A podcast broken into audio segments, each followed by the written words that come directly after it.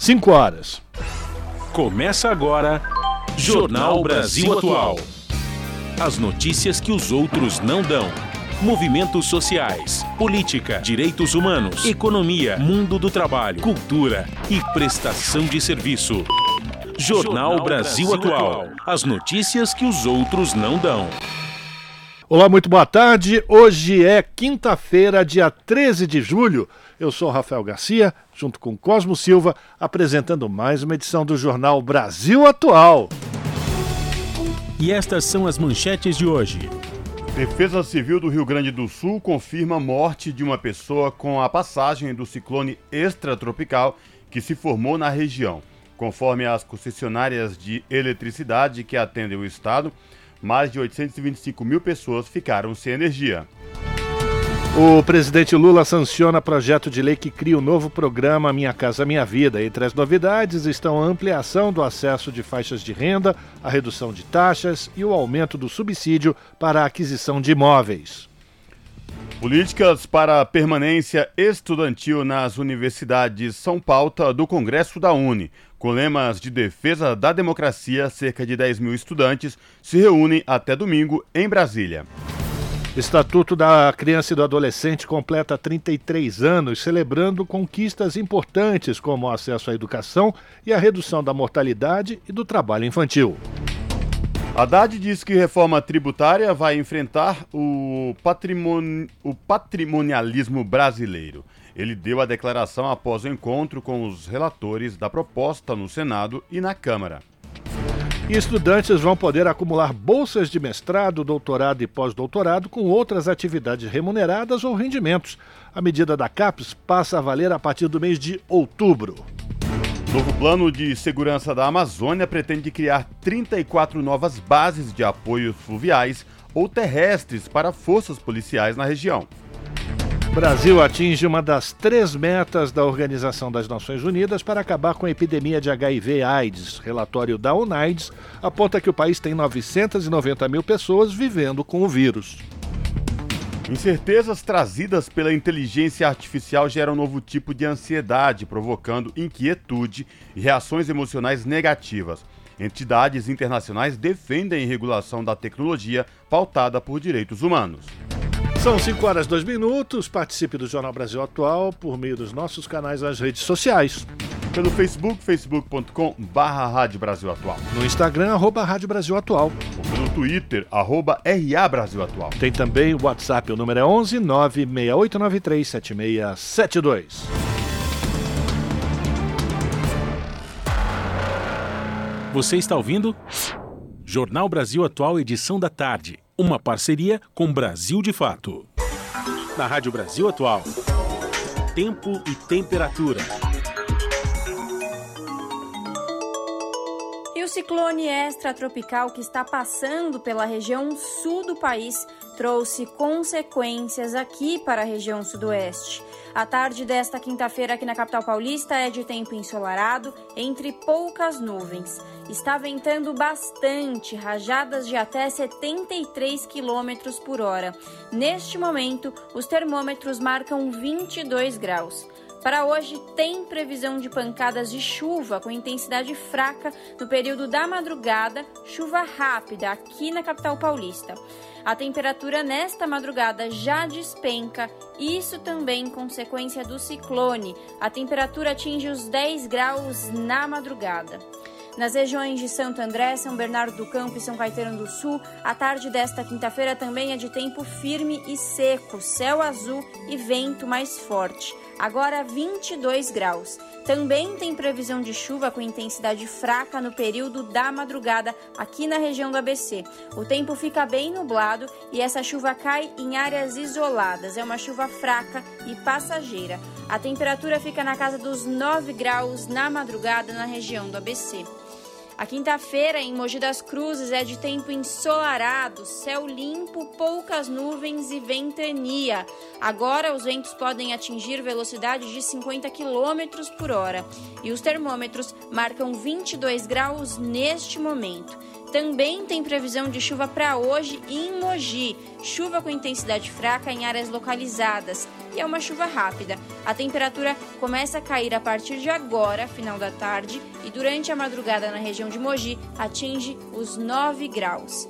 E em Sorocaba, interior de São Paulo, tarde de tempo parcialmente nublado. Os termômetros marcam 21 graus neste momento.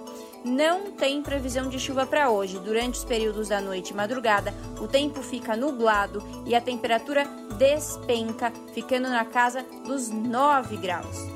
Bom, por conta deste ciclone extratropical que atinge a região sul do país, além das rajadas de vento que sentimos hoje durante todo o dia aqui na região sudeste, as temperaturas vão cair drasticamente nos próximos dias, começando já por esta madrugada. Por conta disso, o governo de São Paulo abrirá o abrigo emergencial para a população em situação de rua da capital nos dias 13, 14 e 15 de julho, ou seja, desta quinta-feira até o sábado.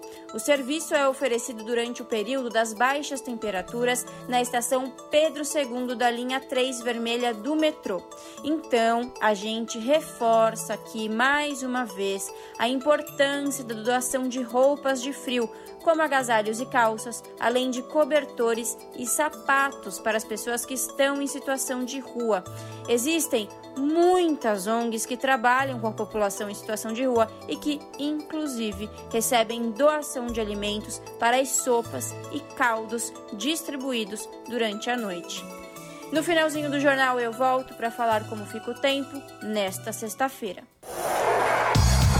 Na Rádio Brasil Atual, está na hora de dar o serviço. Muito bem, antes de dar o serviço aqui da cidade de São Paulo, vamos dar aqui uma complementada nas informações que a Larissa já trouxe no seu boletim meteorológico, porque a Defesa Civil do Rio Grande do Sul confirmou a morte de uma pessoa após a queda de uma árvore sobre uma residência na cidade de Rio Grande. O estado, a gente sabe, está sofrendo com a passagem do ciclone extratropical, conforme os últimos boletins das duas concessionárias de energia que atendem o Rio Grande do Sul, mais de 825 mil pessoas ficaram sem energia. E segundo o Instituto Nacional de Meteorologia, as últimas 24 horas foram as mais críticas. A passagem do ciclone causou vendavais com ventos que chegaram a atingir 147 km por hora na cidade de Bom Jardim da Serra. Outras cidades como Canguçu, Canela e Cambará no, do Sul que ficam lá no Rio Grande do Sul, e Joaçaba e Chapecó, em Santa Catarina, também registraram vendavais. Este ciclone é o terceiro a afetar o sul do Brasil em menos de um mês. A situação do tempo já ficando bem mexida por conta de todas essa o aquecimento global, enfim, todas essas situações que o próprio homem vem criando, não é verdade? Bom, seguindo aqui no Jornal Brasil Atual, nosso serviço, a gente vai dar agora, ou deveria dar agora, a situação do trânsito na cidade de São Paulo ou dos congestionamentos na cidade de São Paulo, mas exemplo do que aconteceu ontem, a CET não divulgou, não atualizou ah, o índice de congestionamento pelas diversas regiões aqui da capital e a gente vai ficar devendo essa informação. A única coisa que a gente pode passar para vocês é que o rodízio está valendo e os carros com placas final 7 e 8 não devem circular no centro expandido até às 8 da noite. Mas vamos saber como é que está a situação do transporte público sobre trilhos, não é isso, Cosmo? Exatamente, Rafael. São 5 horas e 8 minutos. O, zapeando aqui o site do metrô.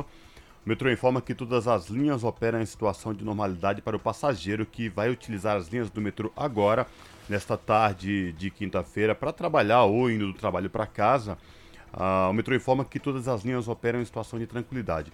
E, Rafael, reforçando o que a Larissa falou sobre uh, o governo de São Paulo abrir o abrigo emergencial para acolhimento nas baixas temperaturas, o alerta da Defesa Civil prevê temperatura mínima aí na casa dos 8 graus nessas noites aí que antecede esse ciclone extratropical, tem portanto o abrigo emergencial na estação Pedro II do metrô, que fica exatamente na rua da Figueira sem número, Rafael. Tá aí, portanto, lembrando que, embora é, seja uma ação é, tranquila do governo do estado de São Paulo, mas tem um porém, porque a capacidade é de para apenas 100 pessoas, este abrigo emergencial. É possível, é necessário que o governo do estado de São Paulo, assim como a prefeitura, abra mais espaços, porque a gente sabe que na cidade de São Paulo, principalmente na região metropolitana, muito morador em situação de rua e nessas condições a gente sabe que o corpo humano não resiste. Tá? E, portanto, sem capacidade do abrigo emergencial de 100 pessoas e abre das 19 às 8 horas da manhã, Rafael. Perfeito. Bom, agora vamos saber como é que está a situação do trânsito para o motorista. Ah, bom, então tá tudo tranquilo com o metrô e com o trem. O, não, o metrô sim. Agora o trem é a mesma coisa, a mesma situação se repete nos trens da CPTM. O CPTM informa que todas as linhas estão operando em situação de tranquilidade nesta quinta-feira, nesta tarde de quinta-feira, tá, e portanto nenhum problema nem no metrô, nem nos trens da CPTM, Rafael. E a situação, Cosmo e ouvintes que se encontra nesse momento para o motorista que pretende chegar na ABC ou na Baixada Santista, utilizando Anchieta e imigrantes, é tranquila, com exceção da Anchieta.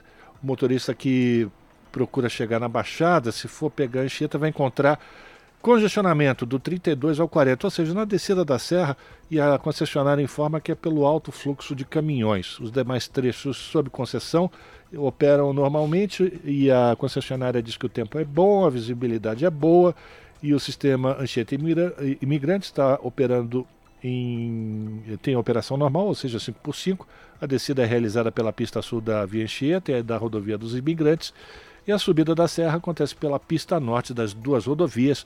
Portanto, se você vai pegar a estrada em direção à Baixada, boa viagem.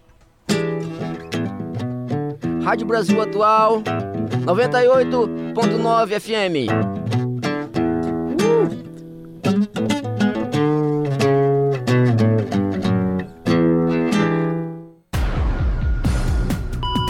Jornal Brasil Atual.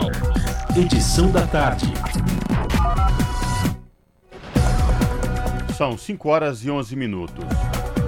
O presidente Lula convidou o deputado federal Celso Sabino, do União do Pará, para assumir o Ministério do Turismo. Em nota, o governo informa que a nomeação sai nos próximos dias no Diário Oficial após mais de um mês de reuniões e negociações. A nomeação vai oficializar a saída de Daniela Carneiro da pasta, que retoma o mandato de deputada federal. A mudança faz parte das ações do governo para melhorar a articulação no Congresso Nacional. Lula espera que a nomeação de Sabino assegure mais votos do União Brasil na Câmara dos Deputados, a exemplo do que ocorreu na votação da reforma tributária. Na casa, a sigla tem 59 deputados. E o presidente Lula sancionou nesta quinta-feira o projeto de lei que cria o novo programa Minha Casa Minha Vida. Entre as novidades estão a ampliação do acesso de faixas de renda, a redução de taxas e o aumento do subsídio para aquisição de imóveis. Lula fez um apelo para os setores envolvidos no desenvolvimento do novo programa para cuidar da qualidade das habitações para que as pessoas se sintam respeitadas. Essa nova modelagem de casa para atender uma parte da sociedade brasileira é extremamente importante. É um apelo que eu faço aos empresários, um apelo que eu faço a você, que eu faço à Caixa, aos técnicos. É preciso que a gente zele pela qualidade das coisas que a gente vai entregar ao povo mais pobre desse país.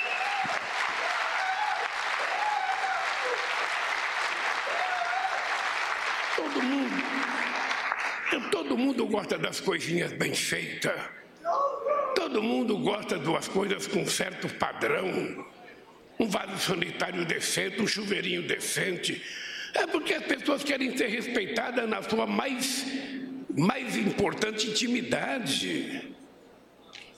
Então eu queria que vocês levassem em conta essa evolução. Já estamos com 40 metros quadrados, já melhorou, mas o movimento popular tem feito casa de 60 metros quadrados. E mais importante, o movimento popular já tem feito casa, inclusive apartamento com 13 terceiro andar, com elevador.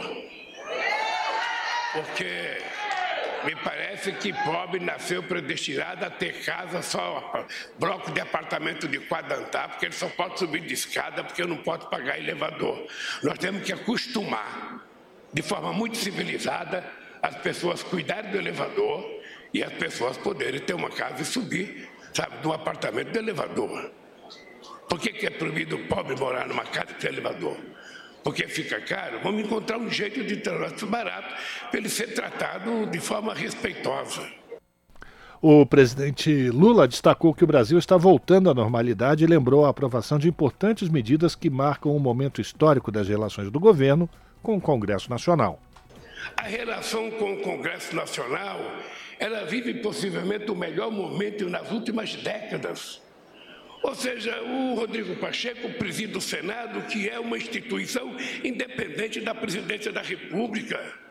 Ele não tem que pedir licença para mim ou favor. A Câmara tem um presidente, tem 513 deputados, ela vive também um momento, sabe, as pessoas se assustaram. Como é que a Câmara aprovou a política tributária? Como é que aprovou o CAF? Como é que aprovou? Aprovou porque é para o Brasil, não é para nós, não é para o PT, não é para o Lula. Aprovou porque as pessoas estão percebendo o momento histórico que o Brasil está vivendo. Se a gente souber cuidar com carinho do momento político, essa será a década do Brasil. O Brasil pode recuperar o seu prestígio internacional. As pessoas podem voltar a ter aumento de salário. As pessoas podem voltar a ser tratadas com respeito nas ruas. Ninguém é obrigado a torcer para o mesmo time, a frequentar a mesma igreja. Cada um de nós vai ser o que a gente quiser ser e a gente tem que respeitar. Isso é democracia exercida na sua plenitude. É preciso parar de mentira no, no telefone, é preciso parar de ameaçar pessoas no telefone, é preciso parar de violência, de contar mentira. As pessoas gostam de viver um mundo mais verdadeiro. As pessoas só querem paz e tranquilidade, que ninguém perturbe a tranquilidade deles. Lula voltou a criticar a insistência do Banco Central em manter juros, os juros em taxas elevadas, o que impede o crescimento da economia e prejudica a população mais pobre. O presidente do Banco Central só tem que entender que ele não é dono do Brasil. Ele está exercendo um cargo que foi indicado pelo Senado. E ninguém está pedindo nenhum absurdo. Nós estamos pedindo os juros precisam ser menores para facilitar que os empresários possam tomar crédito, para facilitar que a economia volte a crescer, para facilitar que o pequeno e médio empreendedor sabe, possa financiar o seu negócio, para financiar pequeno e médio empresário. É só isso. O que, que estamos querendo demais? Nada. Só queremos viver em paz. As novas regras do novo programa Minha Casa Minha Vida já estavam em vigor desde o dia 7 de julho. Segundo o Planalto, até o início desse mês, quando as novas regras estavam em vigor, 10.094 unidades habitacionais já haviam sido entregues em 14 estados. O investimento até então já estava em 1 bilhão e 17 milhões de reais. De acordo com o Planalto, as novas regras é, para as populações de rua também poderão, com as novas regras, as populações de rua também poderão acessar o programa. A previsão é de que até o final do ano sejam entregues mais de 8 mil moradias e que 21 mil obras sejam retomadas. A meta é contratar 2 milhões de moradias até o ano de 2026. São 5 horas e 18 minutos. O Estatuto da Criança e do Adolescente completa 33 anos nesta quinta-feira. Em mais de três décadas, o ECA trouxe conquistas importantes para a proteção e promoção da infância e da juventude no país, como o acesso à educação e a redução da mortalidade e do trabalho infantil. As informações com o repórter Renato Ribeiro. O Estatuto reafirma a responsabilidade da família, da sociedade e do Estado de garantir condições para o desenvolvimento de meninos e meninas. Mas, segundo o Unicef, o Fundo das Nações Unidas para a Infância, o cenário atual é preocupante. Mais de 60% da população de até 17 anos vive na pobreza no Brasil. Falta acesso a direitos básicos como educação, saneamento, água, alimentação, moradia e informação. Em sessão solene para celebrar o aniversário do ECA na Câmara dos Deputados em Brasília, Brasília, o coordenador do programa Cidadania dos Adolescentes do Unicef no Brasil, Mário Volpe, destacou a vacinação e a redução das mortes de adolescentes como desafios. O Brasil tinha 100% de suas crianças vacinadas e nos últimos anos essa hesitação dos pais faz que nós tenhamos a volta de doenças que estavam erradicadas. Nós tínhamos em 1990 5,4 adolescentes em média assassinados a cada dia. Hoje são mais de 20 20 adolescentes assassinados por dia. Segundo a advogada e especialista em direitos da infância e juventude, Ariel de Castro, o Estatuto trouxe importantes atualizações, como a proibição de castigos físicos, medidas protetivas contra agressores e a guarda compartilhada. Segundo ele, a pandemia de Covid-19 aumentou a evasão escolar, a violência doméstica e o número de órfãos. 130 mil crianças e adolescentes que ficaram órfãos de pais, mães, responsáveis legais que morreram no período da pandemia, um aumento muito grande da violência, principalmente doméstica. Nós temos ainda um sistema que não apura adequadamente as denúncias, que não gera responsabilizações judiciais dos agressores e violadores dos direitos de crianças e adolescentes. Para Marcos Fux, integrante da Agenda 227, que reúne mais de 400 organizações que atuam no campo dos direitos da criança e do adolescente, é essencial garantir orçamento público para a infância e juventude. Não existe a possibilidade de se investir em educação, saúde então, dos adolescentes, inclusão das crianças pretas, indígenas, ribeirinhas, LGBTQIA+. Não é possível viabilizar que o Brasil alcance os objetivos de desenvolvimento sustentável, o seu compromisso né, na Agenda 2030 da ONU, se não houver investimento, se não houver prioridade orçamentária. Da Rádio Nacional, em Brasília, Renato Ribeiro. São 5 horas e 21 minutos. E para marcar os 33 anos do Estatuto da Criança e do Adolescente, a senadora Elisiane Gama apresentou um projeto de lei complementar para proibir cortes orçamentários no Fundo Nacional para a Criança e o Adolescente. Ela disse que a Constituição e a legislação prevêem prioridade no cuidado dos menores, o que exige a aplicação integral do fundo da Rádio Senado. Quem traz os detalhes é Iara Farias Borges. Instituído em 13 de julho de 1990, o ECA, Estatuto da Criança e do Adolescente, o marco legal dos direitos dos menores brasileiros, completa 33 anos. Para marcar a data, a senadora Elisiane Gama, do PSD maranhense, apresentou um projeto de lei complementar para proibir cortes de dinheiro do Fundo Nacional para a Criança e o Adolescente. Eu estou protocolando, em alusão ao aniversário dos 33 anos do ECA, um projeto de lei complementar, na verdade, impedindo esse contingenciamento e este corte orçamentário do Fundo Nacional da Criança e do Adolescente. Eu estou apresentando esse projeto de lei nesse dia que eu entendo que é um dia que precisa sempre ser lembrado para o aprimoramento da legislação brasileira e para a luta para que nossas crianças e adolescentes no Brasil Brasil possam, de fato, ter a prioridade absoluta. Segundo o ECA, por estarem em desenvolvimento, crianças e adolescentes demandam proteção integral e prioritária por parte da família, sociedade e do Estado. Ao defender a aplicação efetiva do dinheiro do fundo em áreas fundamentais como educação, saúde e lazer, Elisiane Gama reiterou que esses recursos não podem ser cortados. A gente tem acompanhado historicamente, é, de forma reiterada, contingenciamento e remanejamento orçamentário. Ora, se eu tenho uma Constituição Federal que me diz que criança e adolescente é prioridade, eu não posso, em nenhuma peça orçamentária, cortar esse orçamento. O Fundo da Criança e do Adolescente tem que ser um instrumento que, de fato, venha e faça valer a política pública das nossas crianças no Brasil. As ações em benefício dos menores, de acordo com o Estatuto da Criança e do Adolescente, devem ser feitas em parcerias entre o setor público e entidades da sociedade civil para proteger os menores e responsabilizar eventuais violações dos direitos deles. Da Rádio Senado, Yara Farias Borges. São 5 horas e 23 minutos. Fernando Haddad afirma que reforma tributária fere patrimonialismo brasileiro.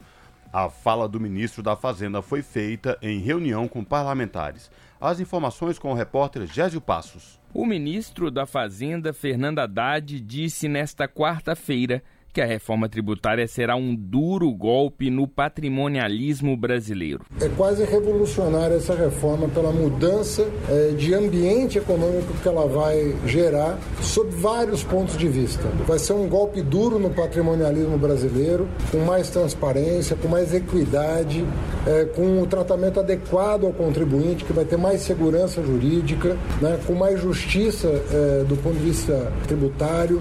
Então eu penso que nós estamos num bom caminho. O ministro se reuniu com o relator da reforma tributária no Senado, Eduardo Braga, do MDB do Amazonas, e com o relator do texto aprovado na Câmara, deputado Aguinaldo Ribeiro, do PP da Paraíba. Haddad colocou sua equipe à disposição do Senado para que a reforma ocorra de forma mais transparente possível. O senador Eduardo Braga disse que a reforma buscará um desenvolvimento econômico sustentável.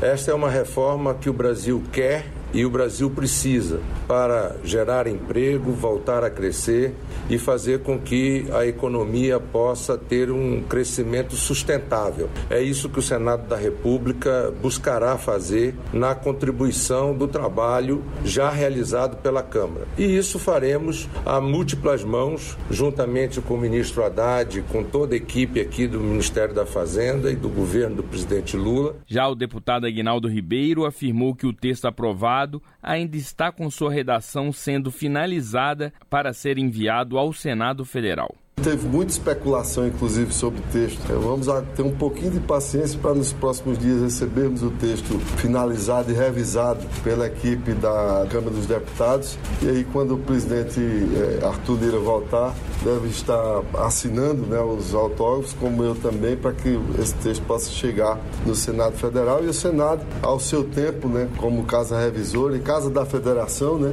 fazer a, o trabalho em cima desse texto. A proposta de emenda à Constituição da Reforma Tributária, aprovada na Câmara dos Deputados, prevê a unificação de impostos federais, estaduais e municipais para a simplificação do regime tributário do país. Segundo Eduardo Braga, o texto deve ser votado no Senado em outubro deste ano. Da Rádio Nacional em Brasília, Gésio Passos. São 5 horas e 26 minutos e a CPI do MST aprova 21 pedidos de depoimentos e informações sobre conflitos de terra. A oposição mira Rui Costa, MST e outras instituições. As oitivas devem ocorrer somente no segundo semestre, mas quem atualiza as informações para a gente é a Cristiane Sampaio. A CPI do MST aprovou nesta quarta-feira um bloco de 21 requerimentos sobre oitivas de pessoas que deverão prestar depoimento e pedidos de informação de parlamentares. A lista inclui nomes da Polícia Militar da Bahia, do Tribunal de Contas da União, o TCU, da Procuradoria do Estado do Rio Grande do Sul, do MST e outras instituições. Os depoimentos deverão ser agendados para o segundo semestre por conta do recesso legislativo que se inicia nos próximos dias. Os requerimentos foram aprovados por por meio de votação simbólica, formato em que não há registro de posicionamento nominal dos parlamentares, por isso não há formação de placar. A pedido do bolsonarista Capitão Alden, do PL, o colegiado aprovou o convite para ouvir o comandante da PM da Bahia, o coronel Paulo José Reis de Azevedo Coutinho. A CPI também deu sinal verde a um requerimento de informações ao policial a respeito de ocupações do MST no estado. Também é de autoria de Alden um outro pedido aprovado pela CPI para ouvir o secretário secretário de Segurança Pública da Bahia, Marcelo Werner, para tratar do mesmo assunto. Um outro requerimento, desta vez do relator da CPI, Ricardo Salles, do PL, recebeu aval do colegiado para que seja enviado uma série de pedidos de informação, entre eles para a Delegacia de Polícia Federal de Porto Seguro, para a Polícia Civil da Bahia e para a comarca do Ministério Público no município de Prado, também na Bahia. A solicitação trata de dados sobre inquéritos, processos e documentos relacionados a conflitos de terra. Os pedidos relacionados à Bahia têm como pano de fundo uma ofensiva da ala bolsonarista contra o ministro-chefe da Casa Civil, Rui Costa, que governou o estado de 2015 a 2022. O petista, inclusive, é alvo de pedidos de convocação para comparecer ao colegiado.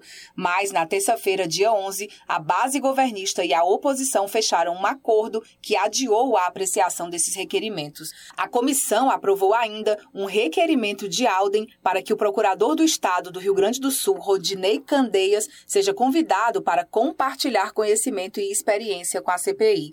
No documento, o parlamentar ressalta que Candeias tem atuação ligada à pauta agrária e é próximo do segmento do agronegócio. A lista com os pedidos chancelados pela CPI para tratar de depoimentos ou prestação de informações está disponível na versão online desta reportagem no site do Brasil de Fato.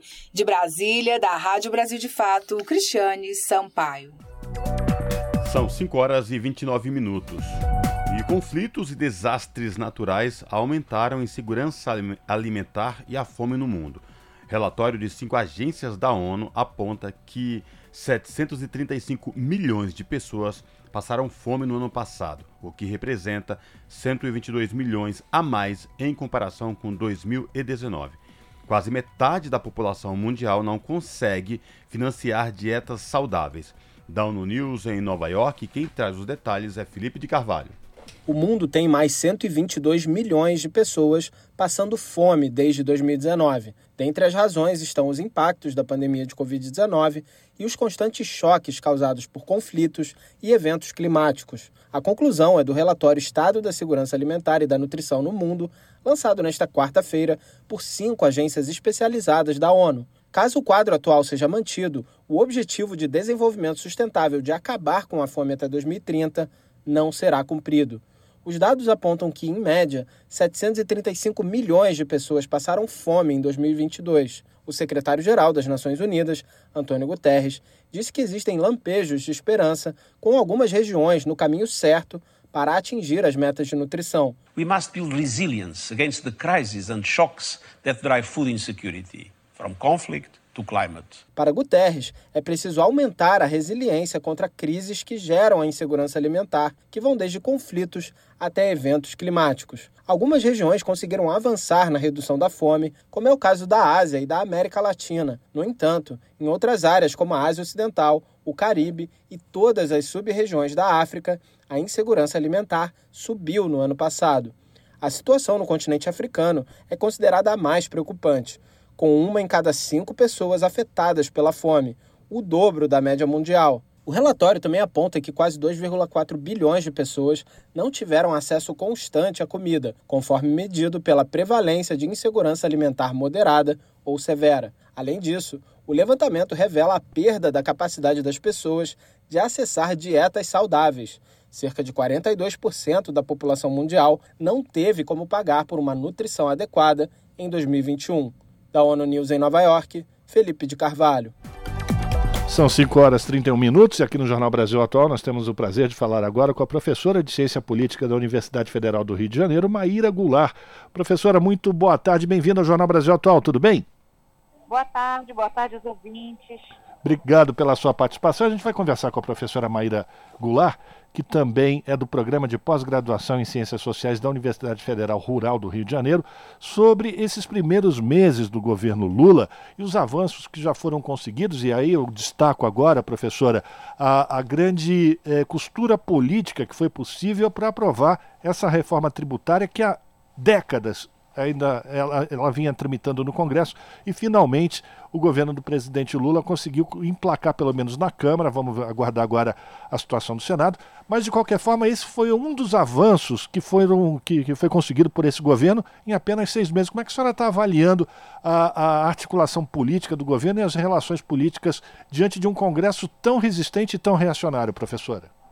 Bem, eu acho que o cenário é muito positivo. O governo já se demonstrou capaz de compreender os mecanismos de formação de apoio parlamentar e a não cair nessa discriminação de conservador, não conservador, reacionário, não reacionário, compreendendo que a maioria dos políticos é pragmático e quer obter recursos para levar para os seus redutos eleitorais, para fazer política pública. Então, eu vejo com muita, é, muito bons olhos essa dinâmica de relacionamento com, com o Congresso.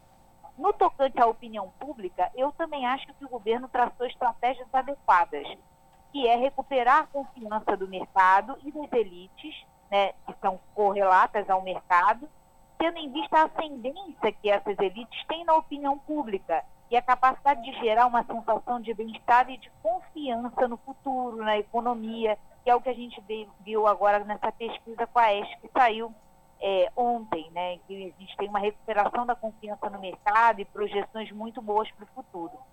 Eu também acho que é interessante ressaltar na dimensão do judiciário, da justiça, é, essa por retirar o entulho autoritário. Isso a gente pode ver também na CPMI dos, autos, dos atos golpistas, né? Essa percepção de que é preciso colocar os autoritários de volta para o armário, né? Ou, ou puni-los, ou tirá-los da frente, né? Eles precisam sair da frente para que o governo democrático possa assumir e possa governar de maneira adequada. A gente precisa deixar de fechar os olhos para essa esse bolsões de autoritarismo que existem dentro das instituições. E aí eu ressalto o exército como lugar que ainda mantém esse entulho autoritário.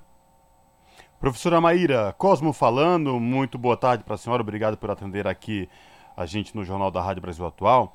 E, professora, é, para além desses dois, dois é, programas muito importantes que o meu colega Rafael Garcia citou, que de política de governo, né, a reforma tributária que décadas entrava governo, saia governo e não conseguia implementar e muito cobrada, e o arcabouço fiscal, também tem as agendas positivas do governo junto às questões sociais. Queria lhe ouvir também sobre essa questão, professora. Perfeito, eu ia mencionar isso em seguida. É o que eu observo é que o governo está recuperando as capacidades estatais de implementar políticas públicas.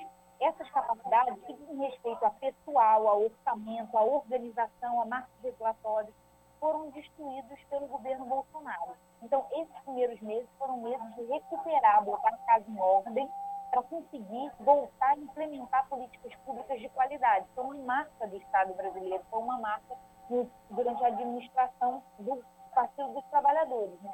Conseguir fazer um, construir um know-how de implementação de políticas públicas num país de dimensões continentais como o Brasil.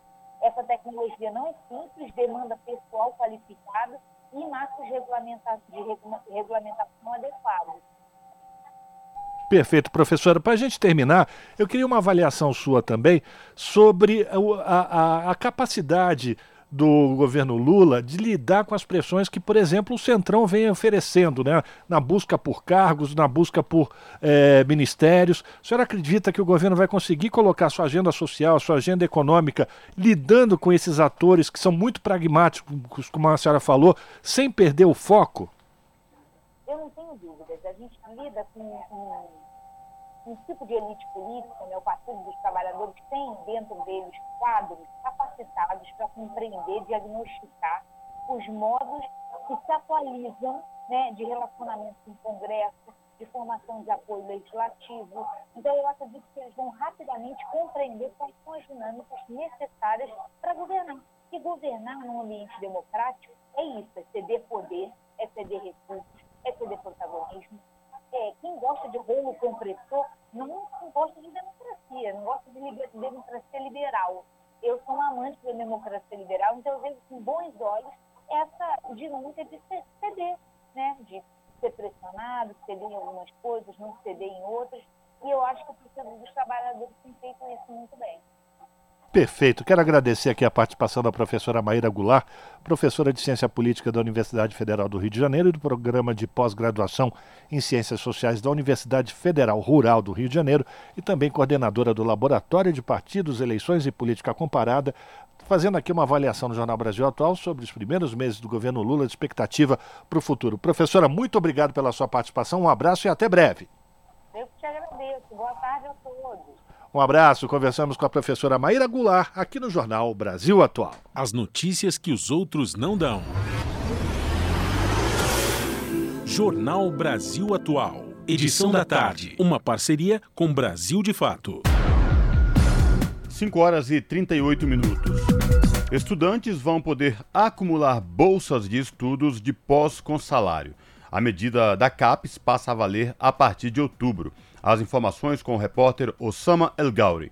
A partir de outubro, a CAPES vai permitir o acúmulo de bolsas de pós-graduação e de outras remunerações. A medida foi publicada nesta quarta-feira. A CAPES é a fundação do Ministério da Educação que coordena o aperfeiçoamento de pessoal de nível superior, ou seja, as pessoas que se formam na faculdade e que têm interesse em continuar os estudos pesquisando. Por isso, elas fazem um mestrado, um doutorado ou um pós-doutorado e podem receber um estímulo financeiro do MEC que são exatamente essas bolsas no caso da CAPES. A CAPES está flexibilizando as regras para permitir que os bolsistas possam acumular, por exemplo, dois benefícios, ou até mesmo uma bolsa com salário que ele já recebe no emprego que não tem a ver com a área de estudo nem com a área de formação dele. Essas duas situações não são permitidas com as regras atuais, mas serão permitidas a partir de outubro. A exceção é para o acúmulo de bolsas de um mesmo nível pagas com recursos federais federais. Por exemplo, uma bolsa de mestrado da CAPES e outra de mestrado do CNPq, o Conselho Nacional de Desenvolvimento Científico e Tecnológico, ligado ao Ministério da Ciência e Tecnologia. O acúmulo dessas duas bolsas não será permitido porque as duas são pagas pelo governo federal. Mas o estudante, o pesquisador, pode ter uma bolsa da CAPES e, por exemplo, uma outra de uma fundação estadual de amparo à pesquisa, já que o dinheiro desta última vem do Estado. As instituições de pós pós-graduação vão ter autonomia para criar regras mais adequadas às demandas locais e às áreas de conhecimento e serão responsáveis pela aplicação, pelo monitoramento e pela fiscalização do cumprimento das novas regras. Segundo a CAPES, a medida pode atrair pesquisadores para as regiões Norte, Nordeste e Centro-Oeste do país e conectar ainda mais a academia aos demais setores da sociedade. De acordo com Dácio Roberto Mateus, vice-presidente da Andifes, a Associação Nacional dos Dirigentes das Instituições Federais de Ensino Superior, a medida é bem-vinda. Eu acho que essa é uma medida importante porque passa para uma decisão de cada uma das universidades a possibilidade ou não de acúmulo da bolsa com o emprego. É, apesar da recuperação dos valores das bolsas, ainda ah, elas não são suficientes né, para a manutenção integral dos nossos alunos e alunas. Então há uh, ainda uma necessidade da manutenção do emprego para a sobrevivência dos nossos pesquisadores na pós-graduação. Em nota, a Associação Nacional de Pós-Graduandos disse que as novas regras representam um avanço nas políticas de pós-graduação, uma luta histórica da associação. Da Rádio Nacional em Brasília, Osama El Gauri. 5 horas e 41 minutos e o presidente Lula devolve medalha de honra ao mérito a cientistas que foram atacados por Bolsonaro. O governo retomou também o Conselho Nacional de Ciência e Tecnologia, que estava desativado havia cinco anos. Informações com Douglas Matos. A médica sanitarista Adele Benzaquem e o infectologista Marcos Vinícius Lacerda receberam de volta as medalhas da Ordem Nacional do Mérito Científico, que foram revogadas pelo ex-presidente Jair Bolsonaro. A honraria foi entregue pelo presidente Lula em cerimônia no Palácio do Planalto nesta quarta-feira, dia 12. Benzaquem era diretora do Departamento de HIV-AIDS do Ministério da Saúde e foi demitida em 2019, no primeiro ano da gestão de extrema-direita. O desligamento dela foi decidido após a publicação de uma cartilha sobre prevenção de doenças destinada a homens trans. Já Marcos Vinícius Lacerda assinou um estudo que comprovou a ineficácia da cloroquina no tratamento contra a Covid-19 em 2020. A pesquisadora e o pesquisador estavam na lista de personalidades que seriam agraciadas com a homenagem no ano de 2021. Dias após a publicação da relação, no entanto, Bolsonaro determinou que os nomes deles fossem excluídos. Em protesto, mais de 20 cientistas que também receberam a condecoração renunciaram à medalha. Na ocasião, o ex-presidente condecorou a si mesmo e ao ex-ministro da Economia, Paulo Guedes, com a honraria, criada para reconhecer personalidades brasileiras e estrangeiras por contribuições ao desenvolvimento da ciência no Brasil. Durante a solenidade que reverteu a decisão de Bolsonaro, o presidente Lula afirmou que o simbolismo do evento vai além de um ato formal. Estamos reunidos aqui hoje para dizermos alto e bom som: chega do obscurantismo. Basta de negacionismo. Chega de jogar cientistas às fogueiras, não mais aquela da Idade Média, mas as que a mentira e o discurso do ódio acenderam na internet em grupos radicais na nossa sociedade. O Brasil não merece mais ter suas instituições aviltadas, a ponto de tanta gente séria da ciência devolver a ordem do mérito científico. Gente que, felizmente, aceitou receber a condecoração de novo hoje. E aceitou porque sabe que a ciência voltou definitivamente nesse país. Além da entrega das medalhas, a solenidade marcou a retomada do Conselho Nacional de Ciência e Tecnologia. O órgão tinha sido extinto por Bolsonaro em 2019. Agora, o Conselho volta reformulado para garantir mais espaço a representantes do governo e da sociedade civil. Na nova versão, o órgão será composto por 34 membros, entre representantes do poder público, da população e de setores da educação, pesquisa, ciência e tecnologia a presidência será exercida por Lula e a vice-presidência pela ministra da Ciência, Tecnologia e Inovação, Luciana Santos. De São Paulo, da Rádio Brasil de Fato, com reportagem de Nara Lacerda. Locução: Douglas Matos. São 5 horas e 44 minutos. Incertezas trazidas pela inteligência artificial geram um novo tipo de ansiedade. Rápido avanço da nova tecnologia que reproduz conversas humanas cria músicas e passa em testes, gera inquietude e reações emocionais negativas. A ONU defende regulação pautada por direitos humanos e dicas para diminuir ansiedade da IA inclui se familiarizar com as novas ferramentas e usá-las com moderação. Da ONU News em Nova York, quem traz os detalhes é Felipe de Carvalho. Se você se preocupa com a forma como a inteligência artificial pode afetar sua carreira, sua privacidade ou a sua segurança nos próximos anos, você pode estar experimentando uma sensação de ansiedade por IA. Segundo a Universidade das Nações Unidas, UNU, com sede em Tóquio, no Japão, este termo foi divulgado nas redes sociais para descrever o sentimento de inquietude sobre os efeitos da IA na criatividade e inventividade humanas. De acordo com um artigo da UNU, os transtornos de ansiedade geralmente estão relacionados à dificuldade de lidar com incertezas e ambiguidades. As pessoas se sentem ansiosas não apenas pelo que existe, mas pelo que é desconhecido. A ansiedade da inteligência artificial decorre de sentimentos de incerteza sobre o potencial da nova tecnologia, por exemplo, de criar vídeos falsos e espalhar desinformação numa escala que polariza as sociedades.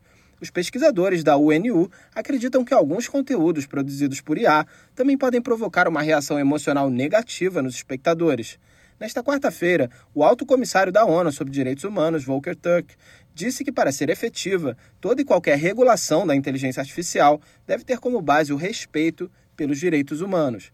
Dentre os riscos desta tecnologia, ele destacou o fortalecimento de regimes autoritários, o desenvolvimento de armas letais autônomas e de ferramentas mais poderosas de vigilância e censura sobre os cidadãos.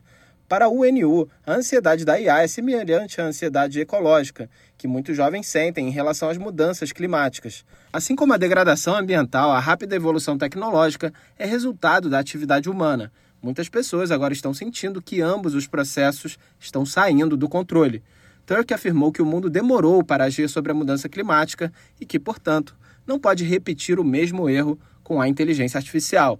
Os pesquisadores da UNU prepararam algumas dicas para lidar com as preocupações geradas pelo rápido crescimento da tecnologia de inteligência artificial. A primeira medida é perceber que a IA já faz parte de nossas vidas. Isso pode tornar as novas ferramentas menos intimidadoras.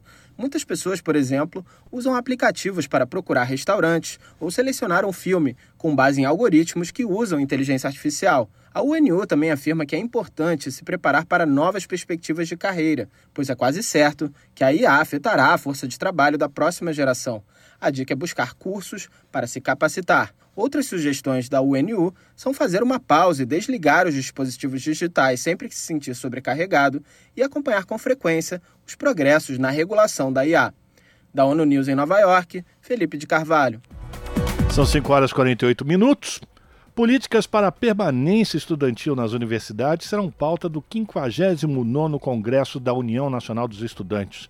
Com lemas de defesa da democracia e da América Latina, cerca de 10 mil estudantes se reúnem em Brasília. Sobre esse assunto, o Programa Central do Brasil, que é apresentado aqui na TVT, uma produção do Brasil de Fato, comandado por Luana Ibelli, conversou com Manuela Mirella, da Coordenação Geral da UNE. Vamos acompanhar. Segue até domingo o Congresso Nacional da UNE, a União Nacional dos Estudantes. Esse é o maior congresso de estudantes do país e o primeiro pós-pandemia. O evento também vai realizar eleição de nova diretoria. O presidente Lula confirmou participação. Para falar mais sobre o assunto, eu converso agora com Manuela Mirella, da Coordenação Geral da UNE. Queria que você contasse um pouquinho para a gente qual é a importância desse congresso e alguns destaques da programação. Primeiro, eu queria falar que estou aqui no meio da UNB gente, é, na preparação já estamos recebendo diversas bancadas de todo o Brasil para o 59º Congresso da Uni. Nossa expectativa é a chegada de mais de 10 mil estudantes de norte a sul do Brasil. Esse momento é simbólico porque marca é, o Congresso da Uni que acontece de forma presencial depois de quatro anos que passamos aí tendo que se reinventar e resistir. Então esse Congresso marca a vitória da democracia e da nossa posição da defesa da universidade para todos nós. Então o Congresso está gigante ao longo do dia é, teremos debates, discussões e à noite o ato com o presidente Lula e também teremos a presença do Pepe Murrica. É muito importante para a gente a defesa da América Latina, é, da democracia brasileira e a Uni proporciona esse espaço e a nossa eleição no final de semana também da diretoria. Então estamos muito animados, também com a expectativa é, de mostrar esse espaço tão importante dos brasileiros. O Congresso da Uni é o espaço mais extraordinário na vida de um estudante de graduação e tenho certeza que que daqui conseguiremos apontar os rumos para a reconstrução do Brasil. Agora, Manu, você pode dar um panorama de como que está o movimento estudantil hoje? Em quais lutas recentes os estudantes tiveram e têm um papel fundamental? E quais devem ser os próximos desafios? É, passamos esses anos todos, como disse, resistindo.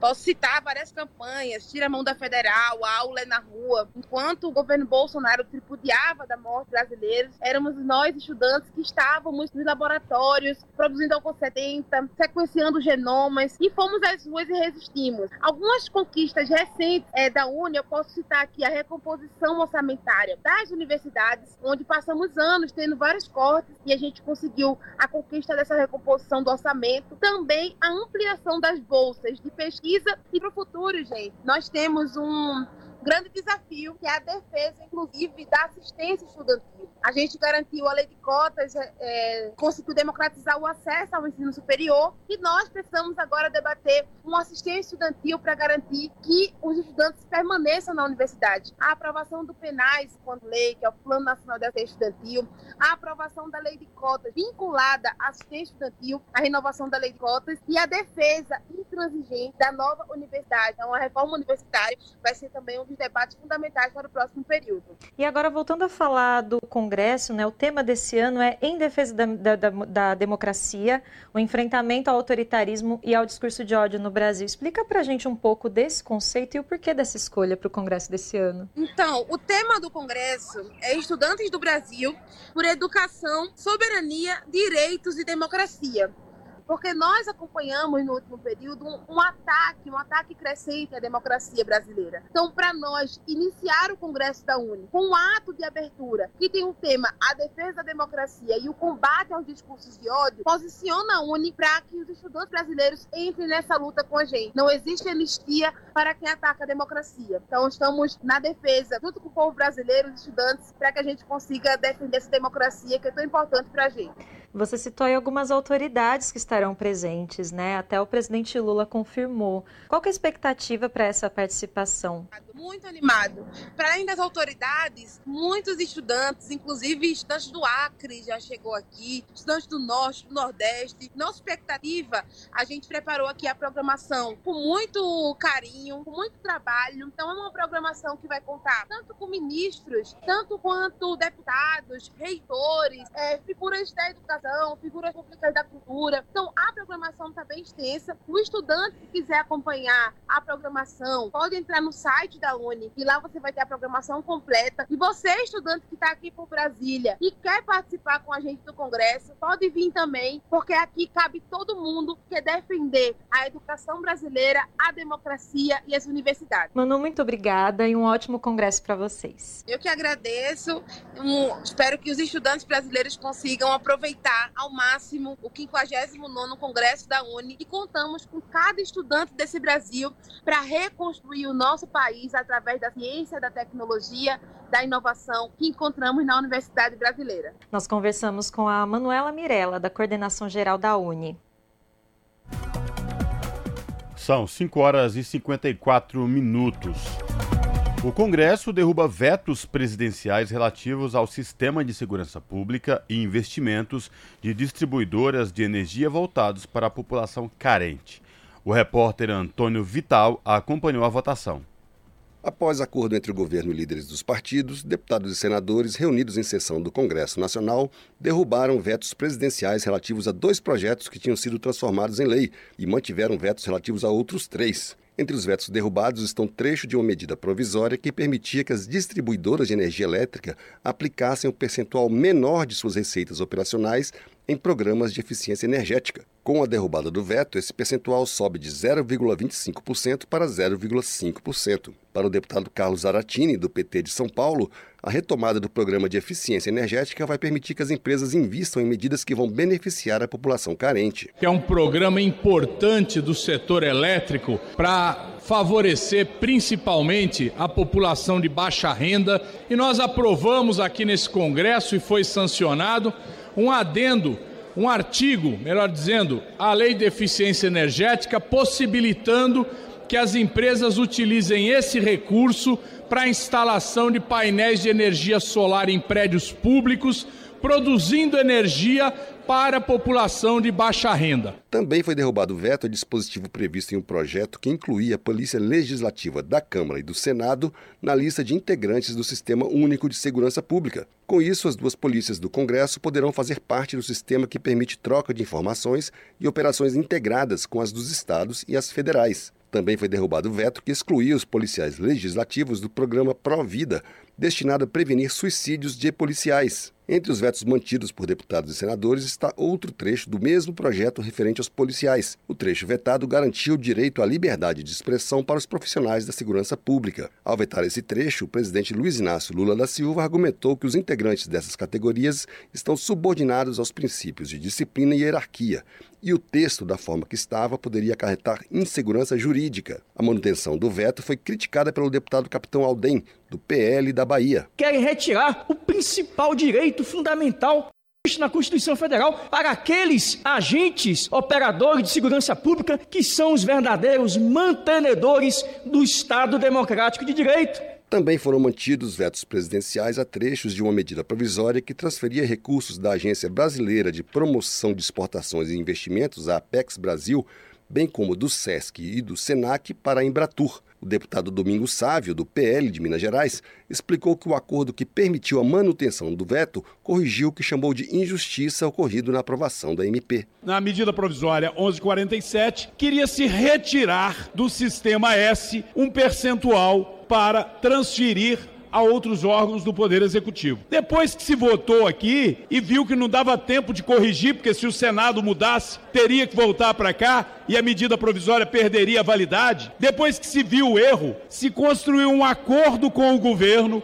para vetar. Acabamos de corrigir esse equívoco, essa injustiça de tirar dinheiro do sistema S. O acordo relativo aos vetos deixou para o segundo semestre a apreciação de itens relativos a outros 17 projetos vetados entre eles o que trata da Política Nacional de Educação Digital. O trecho vetado previa a educação digital nos currículos dos ensinos fundamental e médio. O deputado Kim Kataguiri, do União de São Paulo, autor da proposta original, defendeu a derrubada do veto. Eu lamento que pela segunda semana ou pela segunda sessão do Congresso Nacional a gente adia uma discussão tão importante para as escolas brasileiras, que é o ensino de programação robótica e educação digital nas escolas. Isso é algo que o mundo desenvolvido já fez há décadas. A gente já está muito atrasado. As crianças que estão sendo formadas no ensino básico, no ensino médio hoje, estão aprendendo profissões que não vão existir daqui a 10, 20 anos. Ainda não há data para a próxima sessão do Congresso Nacional destinada à apreciação de vetos presidenciais. Da Rádio Câmara de Brasília, Antônio Vital. São 5 horas e 58 minutos e o Ministério do Desenvolvimento e Assistência Social, Família e Combate à Fome publicou nesta quinta-feira uma portaria que define regras para a ação de distribuição de alimentos nos municípios em situação de emergência ou estado de calamidade pública. O documento acrescenta à Política Nacional de Proteção e Defesa Civil normas de assistência às famílias em situação de insegurança alimentar e nutricional e diminui a burocracia. A principal mudança que a nova regra traz é a dispensa de situação de emergência ou de estado de calamidade pública decretados para o atendimento às populações. A norma também estabelece que a solicitação das cestas de alimentos junto ao Ministério de Desenvolvimento Social é, pode ser feita pela Secretaria Nacional de Proteção e Defesa Civil ou órgãos federais responsáveis por acompanhar povos e comunidades tradicionais. As notícias que os outros não dão.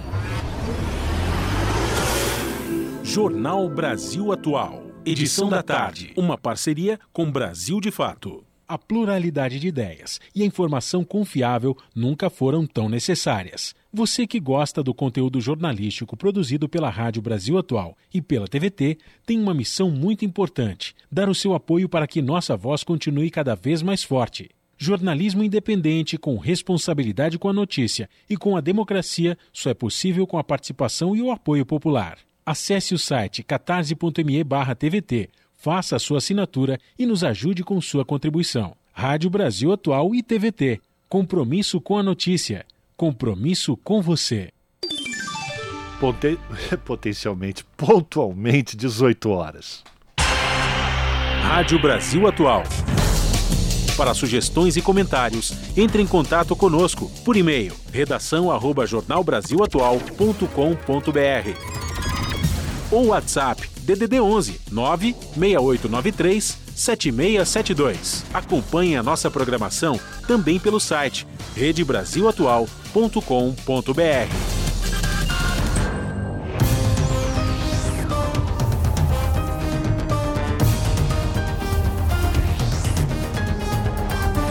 Vamos lá, com potencial ou sem potencial, fazer o nosso contato com a redação da TVT para a gente conversar com a Ana Flávia Quitéria, que é apresentadora do seu jornal, você sabe começa pontualmente às 7 da noite pela TVT, canal 44.1 digital, e conhecer quais serão os destaques da edição dessa quinta-feira. Olá, Aninha, boa tarde, não, boa noite já, né? Bem-vinda aqui ao Jornal Brasil Atual. Conta aí pra gente quais são os destaques da edição de hoje. Olá, Rafa, Cosmo e Fábio. Uma excelente noite a vocês e a todos os ouvintes da Rádio Brasil Atual. E vamos aos destaques da edição desta quinta-feira aqui no seu jornal. Vamos começar falando que nesta quinta o Estatuto da Criança e do Adolescente, o ECA, completa 33 anos e olha, 33 anos de muita luta e dedicação. A legislação é fruto da mobilização de movimentos sociais e defensores dos direitos das crianças e dos adolescentes no Brasil e serve como referência para garantir direitos fundamentais para esse grupo. Com o ECA, a mortalidade infantil caiu, viu? Se antes a média era de 50 mortes para cada mil nascidos, hoje é de 13 mortes. Outros avanços também aconteceram na educação. Atualmente, o ensino fundamental é universal e o ensino médio atende 90% dos adolescentes. Mas é claro, ainda precisa avançar e muito.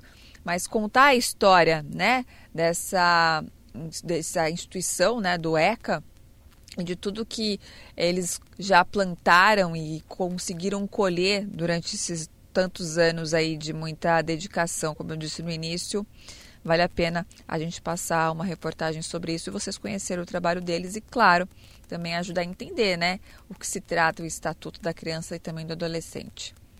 Vamos falar também sobre inclusão racial no mercado de trabalho. Quais os desafios aí de inclusão racial no mercado de trabalho, hein?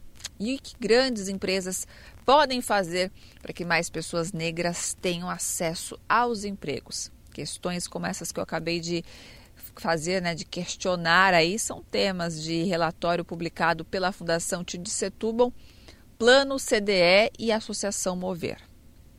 Vamos falar também sobre o ciclone, essa tropical que atingiu a região sul do país, né? Na verdade, já vem causando estragos desde quarta-feira. Entre a madrugada de ontem para hoje também foram registrados até 190 quilômetros por hora de ventos. Uma pessoa infelizmente morreu, árvores caíram, né? Um bem tumultuado por lá e a notícia é que esse ciclone, esse fenômeno vem para cá para o estado de São Paulo, a gente já começou a sentir ali a, a presença desse ciclone na manhã de hoje. Vocês devem ter visto em vários veículos de comunicação. Os ventos derrubaram placas, é, árvores caíram.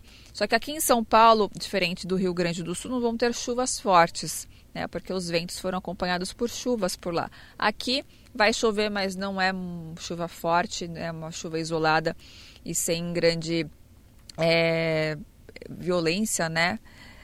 No caso, o que vai mesmo ficar e marcar são os ventos, que podem chegar até 90 km por hora em algumas regiões, como a Serra da Mantiqueira, que pode registrar até 80 km por hora, Vale do Ribeira. E claro, né, o que preocupa é que são muitas árvores aqui em São Paulo e que elas podem né, cair, então fica aí a, o alerta para a Defesa Civil Lembrando também que a própria Defesa Civil emitiu um comunicado hoje sobre abrigo que será feito é, na linha 3, no, na estação Dom Pedro II, na linha 3 é, do metrô, onde é, vai ser aberto um espaço para cerca de 100 moradores em situação de rua se abrigarem, porque com esse ciclone também, além dos ventos, vai ter queda de temperatura. Só para se ter uma ideia, hoje registraremos 16 de máxima e 9 graus de mínima. Então, uma queda bem bruta, né? Que a gente está acostumada nesses últimos dias 27, 26 graus e a gente vai cair para 16. Então, uma grande diferença. Esse abrigo vai ser feito no, na estação, como eu mencionei. Vão ter cobertores, colchões, roupas de frio. Vão ser servidos também marmitex, vai ter banheiro químico. Então, essas essas pessoas em situação de rua estarão protegidas pelo menos durante é, a noite de hoje para amanhã e é, também acredito eu que vai ser até o final de semana. Mudando de assunto, né? Vamos falar também sobre é, denúncias feitas por funcionárias trabalhadoras da Petrobras né, sobre assédio sexual. A empresa já diz ter comprovado 10 casos de assédio e importunação de 81 denúncias. Pasmem. As denúncias elas foram feitas de 2019 e o ano passado, 2022, e é uma apuração ainda em andamento. A gente vai conversar com a coordenadora geral do Sintipetro Bahia, a gente vai falar, bater um papo com ela sobre ações, né? E como que a Sintipetro também, mobilizado contra as entidades sindicais, fazem para fazer acompanhamento dessas denúncias, o que, que, pode ser feito, né? O que, que a Petrobras, Petrobras poderia estar realizando para coibir esse tipo de, de assédio, importunação. E na questão das apurações dessas denúncias, né? Porque o que choque são mais de 80 aí denúncias e apenas 10, sendo que geraram cinco demissões e cinco foram é, transferidos para outros setores. Bom, esses foram os destaques então do seu jornal da edição de hoje. Eu falei pra caramba, hein? Mais informações vocês acompanham pontualmente às sete da noite no seu jornal. Beijo grande, bom jornal para vocês. Até daqui a pouco. Jornal Brasil Atual, edição da tarde. Uma parceria com Brasil de Fato. São 6 horas e 7 minutos. O novo plano de segurança da Amazônia pretende criar 34 novas bases de apoio fluviais ou terrestre para as forças policiais no local. As informações com o repórter Matson Euler. O ministro da Justiça e Segurança Pública, Flávio Dino, disse que a ideia é usar os recursos do Fundo Amazônia para custear a construção destes pontos de controle. Porque nós estamos falando, em primeiro lugar, claro, de segurança climática, também de segurança no tocante ao combate ao tráfico de drogas, crimes ambientais de um modo geral, tráfico de armas. Então, o que se passa na Amazônia brasileira é de interesse nacional e mundial. Daí a reunião com os embaixadores e embaixadoras da União Europeia, uma vez que nós estamos buscando recursos do Fundo Amazônia, que são oriundos desses países, exatamente para custear a ampliação dessas bases terrestres e fluviais na Amazônia. As diretrizes do novo plano de segurança foram elaboradas com a participação dos governos dos estados da Amazônia. Na última sexta-feira, Dino se reuniu em Brasília com embaixadores e demais representantes de 23 países da União Europeia para apresentar o programa batizado de Plano Amazônia, Segurança e Soberania. O ministro destacou a importância da cooperação internacional para a efetividade do plano. Nós estamos propondo 34 novas bases fluviais ou terrestres, dependendo da realidade de cada estado. E em cada base nós teremos atuação das polícias federais, Polícia Federal, Polícia Rodoviária Federal, Força Nacional e as polícias estaduais, também das Forças Armadas, quando for o caso, sobretudo na faixa de fronteira. Com isso, com essa presença integrada, com certeza maior eficiência e também economia de dinheiro público. Pontos do plano de segurança que já haviam sido anunciados pelo próprio presidente Luiz Inácio Lula da Silva incluem a ampliação e modernização dos meios navais que patrulham os rios da Amazônia, a modernização das capitanias, delegacias e agências de autoridade marítima, suporte dos pelotões de fronteira, aumento de operações na Amazônia, aquisição e modernização de sistemas aeroespaciais e de equipamentos logísticos para as Forças Armadas. O plano prevê também o aparelhamento e modernização de meios e infraestrutura dos órgãos de segurança pública que atuam na Amazônia Legal, a implantação do Centro de Cooperação Policial Internacional, com sede em Manaus, para a proteção da Amazônia, e de centros integrados de comando e controle, com ênfase em inteligência integrada. Com informações da Agência Brasil, da Rádio Nacional em São Luís, Madison Euler. São 6 horas 10 minutos e em novo recorde a dívida pública global chegou a 92 trilhões de dólares em 2022. O secretário-geral fala da realidade de nações em desenvolvimento que são obrigadas a optar entre servir dívida ou ao seu povo. Dívidas do Brasil, China e Índia somam 70% do total dos países em desenvolvimento. Da ONU News em Nova York, quem traz os detalhes é Rogéria Viana. As Nações Unidas revelaram esta quarta-feira que a dívida pública global atingiu um recorde de 92 trilhões de dólares em 2022. Os cálculos incluem as dívidas interna e externa dos governos. Com 1,653 trilhão de dólares, o Brasil está ao lado da China e da Índia entre países em desenvolvimento com uma proporção de 70% das dívidas deste grupo de economias. Juntas, estas nações devem quase 30% do total. Entre os países mais desenvolvidos, figuram no topo da lista os Estados Unidos, com 30,9 trilhões de dólares, o Reino Unido, com 3,1 trilhões de dólares e França, com 3 trilhões de dólares. O secretário-geral Antônio Guterres alerta que dívidas atrapalham a prosperidade das pessoas e do planeta. Ele descreveu o mundo submergindo em um desastre de desenvolvimento, alimentado por uma crise de dívida indiscutível. Ao apresentar o levantamento, Guterres expôs o mundo endividado, enfatizando os 3,3 bilhões de pessoas, ou quase metade da humanidade, vivendo em países que gastam mais em pagamentos de juros da dívida do que em educação ou saúde. Os dados são dos cálculos do Grupo Global de Resposta a Crises da ONU. Because most of these unsustainable debts are concentrated in poor countries, com a centralização das dívidas em países em desenvolvimento, o grupo é tido como um risco para o sistema financeiro global. Para o líder da ONU, trata-se de uma miragem ante a quantidade de pessoas que, mais que um risco, representa uma falha sistêmica. Guterres afirmou que as pessoas sofrem com a situação. Ele ressaltou que países mais pobres do mundo são forçados a optar entre servir sua dívida ao seu povo. A falta de espaço fiscal é um dos desafios para realizar investimentos essenciais no progresso dos Objetivos de Desenvolvimento Sustentável ou transição para as energias renováveis. Na publicação do documento revelando a tendência global de subida da dívida pública nas últimas décadas, estiveram a secretária-geral da Conferência das Nações Unidas sobre Comércio e Desenvolvimento e a secretária executiva da Comissão Executiva e Social para a Ásia e Pacífico. Entre os fatores que precipitaram a tendência estão crises combinadas dos últimos anos que fizeram disparar a dívida pública global mais de cinco vezes desde o ano 2000.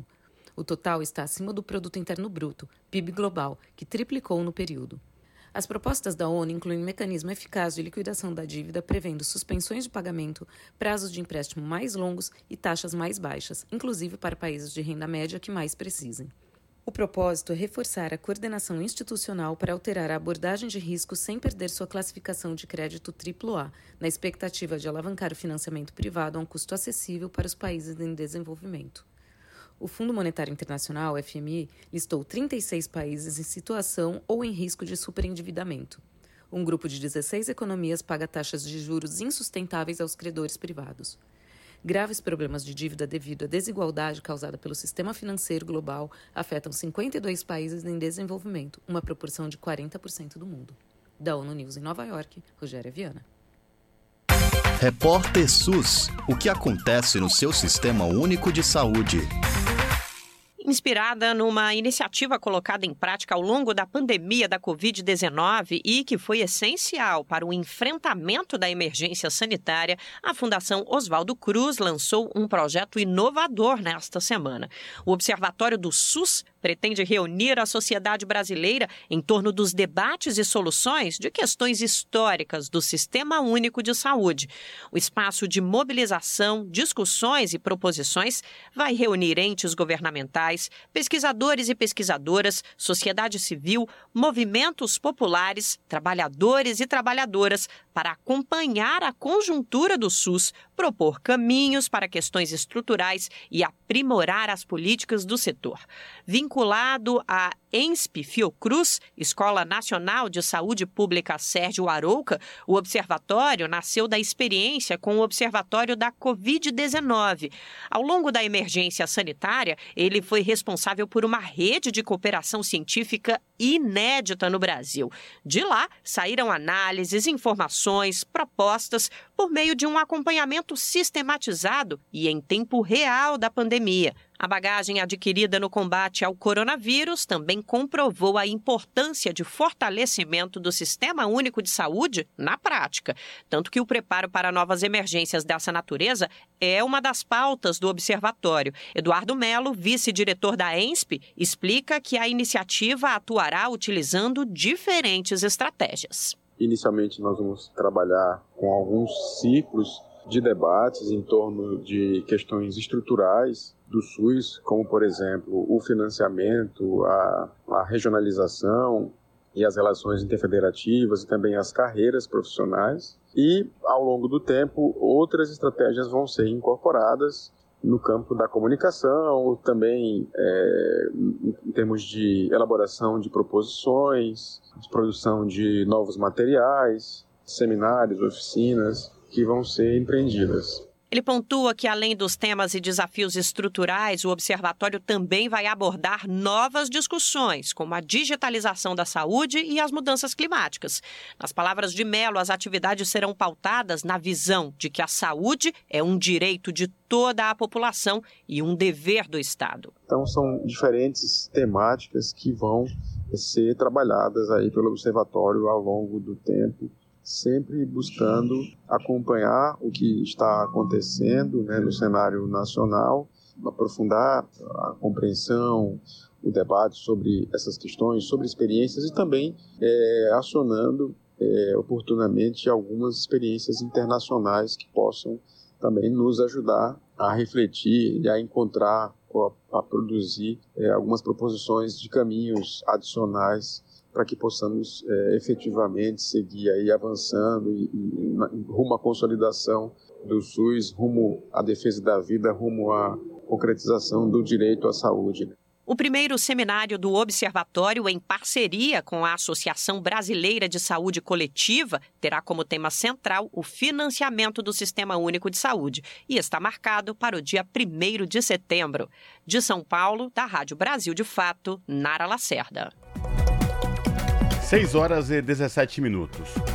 Brasil atinge uma das três metas da Organização das Nações Unidas para acabar com a epidemia de HIV/AIDS. Relatório da UNAIDS aponta que o país tem 990 mil pessoas vivendo com o vírus. A agência da ONU aponta a desigualdade como um grande obstáculo. Representante brasileiro da entidade alerta para efeito de ações punitivas na população LGBTQIA. E quem traz os detalhes direto da ONU News em Nova York é a Mayra Lopes. O novo relatório divulgado pelo Programa Conjunto da ONU sobre HIV e AIDS revela que o Brasil atingiu uma das três metas recomendadas para acabar com a epidemia de AIDS até 2030. De acordo com o estudo, 88% das pessoas que vivem com HIV possuem o diagnóstico, 83% estão em tratamento retroviral e, entre eles, 95 estão com a carga viral suprimida. A agência da ONU sugere que todos os indicadores alcancem os 95%. No entanto, segundo o UNAIDS, o país ainda enfrenta obstáculos causados, causados especialmente pelas desigualdades que impedem que pessoas e grupos em situação de vulnerabilidade tenham pleno acesso aos recursos de prevenção e tratamento do HIV. A representante do UNAIDS no Brasil, Ariadne Ribeiro Ferreira, alerta que há um movimento em casas legislativas municipais e estaduais e até mesmo no Congresso de apresentar legislações criminalizadoras e punitivas que afetam diretamente a comunidade LGBTQIA, especialmente pessoas trans. Para ela, este movimento soma-se às desigualdades, aumentando o estigma e a discriminação de determinadas populações e pode contribuir para impedir o Brasil de alcançar as metas de acabar com a AIDS até 2030. Segundo o UNAIDS, globalmente, 39 milhões de pessoas estão vivendo com HIV, sendo 990 mil no Brasil. Da ONU News em Nova York, Mayra Lopes. São 6 horas 19 minutos. E a Funarte anunciou investimentos de 100 milhões de reais para o fomento às artes. Quem vai trazer os detalhes para a gente é a repórter Fabiana Sampaio, da Rádio Agência Nacional. A Funarte anunciou investimentos de 100 milhões de reais em programas de fomento às artes. Segundo o Ministério da Cultura, as ações reafirmam o compromisso do governo brasileiro com a cultura para a reconstrução do país e inauguram os novos rumos da Funarte, que completa 50 anos em 2025. O programa Funarte Retomada contempla editais voltados para os segmentos das artes visuais, circo, dança, música e teatro. As linhas de fomento e outras iniciativas foram anunciadas no histórico edifício do Palácio Capanema, no Rio de Janeiro, pela presidente da Funarte, Maria Marighella, e a ministra da Cultura, Margarete Menezes. Menezes afirmou que o Ministério da Cultura está empenhado em dar condições para que a Funarte possa colocar em marcha suas ações e ressaltou que tem trabalhado para a aprovação do marco regulatório do fomento à cultura, que normatiza a execução das políticas públicas para a área. O conjunto de programas de fomento da Funarte lançados aqui hoje apontam alguns parâmetros importantes desse novo ciclo, por isso estamos trabalhando para que o marco do fomento da cultura seja aprovado no Congresso. Já temos o decreto de fomento que foi assinado pelo presidente Lula aqui no Rio de Janeiro, já temos a nossa instrução normativa, mas a importância do marco é que ele é o terceiro elo dessa engrenagem para possibilitar uma gestão mais adequada, mais transparente, mais descentralizada e mais aderente ao setor cultural e artístico. A presidente da Funarte, Maria Marighella, destacou que a escolha dos editais priorizou as pessoas, os artistas, produtores de arte. A Funarte Retomada é o resultado do nosso esforço nesses primeiros quatro meses de gestão para formular programas que pudessem estar de mãos dadas com quem tece a rede produtiva das artes e promove o acesso da população aos bens artísticos e culturais. Aquelas e aqueles que se dedicaram a estas construções nos diversos espaços de participação social, como as câmaras, os colegiados setoriais do Conselho Nacional de Política Cultural. Todos os editais prevêem cotas, mínimo de 20% para projetos de pessoas negras, 10% para projetos de pessoas indígenas e 10% para projetos de pessoas com deficiência. Todos os projetos devem prever a adoção de acessibilidade física e comunicacional.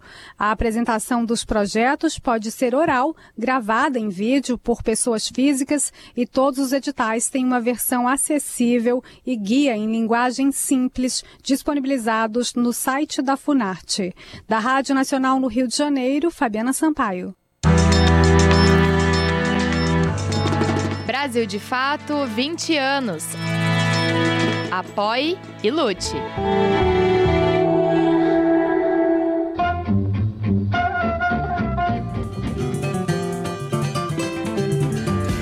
Mosaico Cultural, uma produção Rádio Agência Brasil de Fato.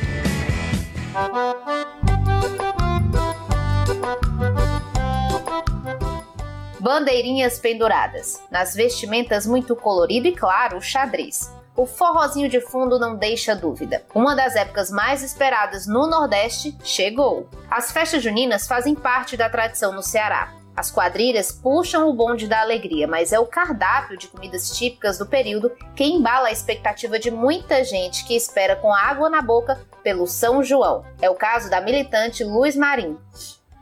Uma das melhores partes do São João é as comidas típicas. Onde a gente tem o pratinho, né, que é um patrimônio do povo cearense. A gente tem também, é, seja canjica, pamonha, tudo, todos esses alimentos que são da nossa cultura ancestral e que no São João a gente desfruta né, com muito prazer de toda essa comida. Então, a comida é o melhor do São João, depois da dança, claro.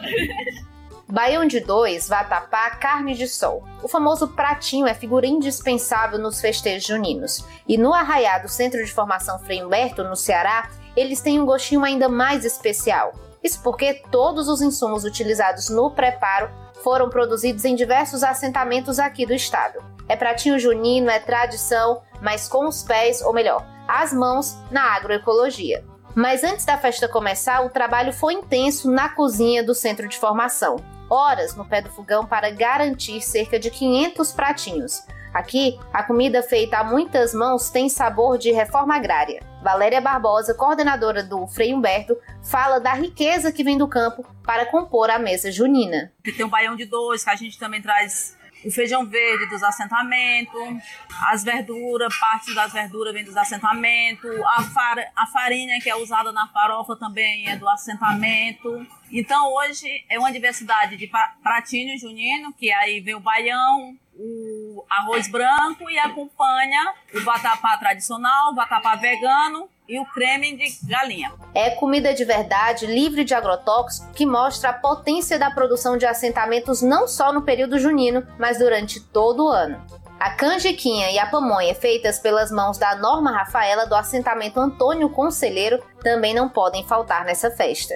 É uma canjica agroecológica, né? O milho é plantado dentro do assentamento, produzido sem veneno nem nada. E aí a gente utiliza já para fazer o aproveitamento dele, né? A gente cozinha também o milho, mas aí do milho a gente faz a pamonha, faz a canjica. E quando o milho tá seco também, ainda dá para fazer o cuscuz. Canjiquinha, aliás, aprovada por todo mundo que experimentou a iguaria. Olha, tá uma verdadeira delícia. O melhor de tudo é saber que vem dos assentamentos de reforma agrária. E o sabor maior é porque a gente sabe que isso aqui são agricultores, familiares, camponeses, né, que estão lá produzindo é, alimento saudável, né? A gente come com muita confiança. E de barriga cheia, a festa, claro, termina com muita quadrilha.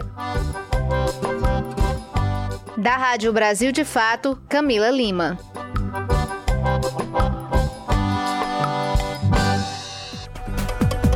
6 horas e 26 minutos, já que a gente estava ouvindo sobre o milho, que é muito consumido no Nordeste nessa época de festas, a gente vai falar aqui uma notícia boa, porque a Companhia Nacional de Abastecimento, a CONAB, divulgou nesta quinta-feira que a previsão da safra brasileira de grãos 2022-2023 será a maior produzida no país, 317 milhões e 600 mil toneladas o volume representa um crescimento de 16,5% acima da safra passada.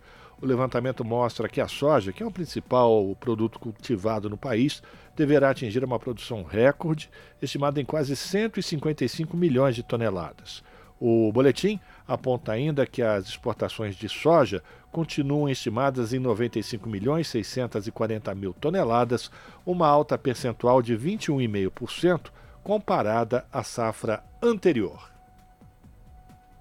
Se você gosta do nosso jornalismo independente e quer rever nossas entrevistas e reportagens, acesse o canal da Rádio Brasil Atual no YouTube. Nosso endereço é youtube.com/barra Rádio Brasil Atual. Ajude a nossa voz ser cada vez mais forte e ir cada vez mais longe. Inscreva-se em nossos canais, curta e compartilhe o conteúdo Rádio Brasil Atual e TVT.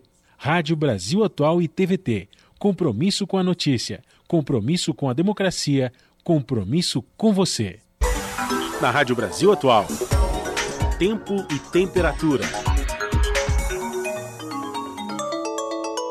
Bom, como eu mencionei na primeira previsão do tempo, este ciclone extratropical que está passando pelos estados de Santa Catarina e Rio Grande do Sul traz consequências aqui para a região sudeste. A sexta-feira na capital paulista será um dia de céu limpo, sem previsão de chuva. Porém, a temperatura cai consideravelmente e não tem previsão de chuva. A temperatura máxima na região da capital paulista será de 16 graus e a mínima de 10 graus. As rajadas de vento perdem a força e os ventos ficam aí na média dos 26 quilômetros por hora. Nas regiões de Santo André, São Bernardo do Campo e São Caetano do Sul, a sexta-feira também será um dia de sol entre poucas nuvens. Não tem previsão de chuva, mas a temperatura cai bastante. A máxima será de 16 graus e a mínima de 9 graus. Porém, a sensação térmica será de até 3 graus a menos. Em Mogi das Cruzes, a sexta-feira será um dia de sol, entre poucas nuvens e sem previsão de chuva. Igualmente, nas outras regiões, a temperatura cai bem. A máxima será de 16 graus e a mínima de 9 graus. E em Sorocaba, olha a mesma coisa. Sexta-feira será de sol entre nuvens, não tem previsão de chuva e a temperatura despenca. A máxima será de 19 graus e a mínima de 8 graus. Larissa Borer, Rádio Brasil Atual.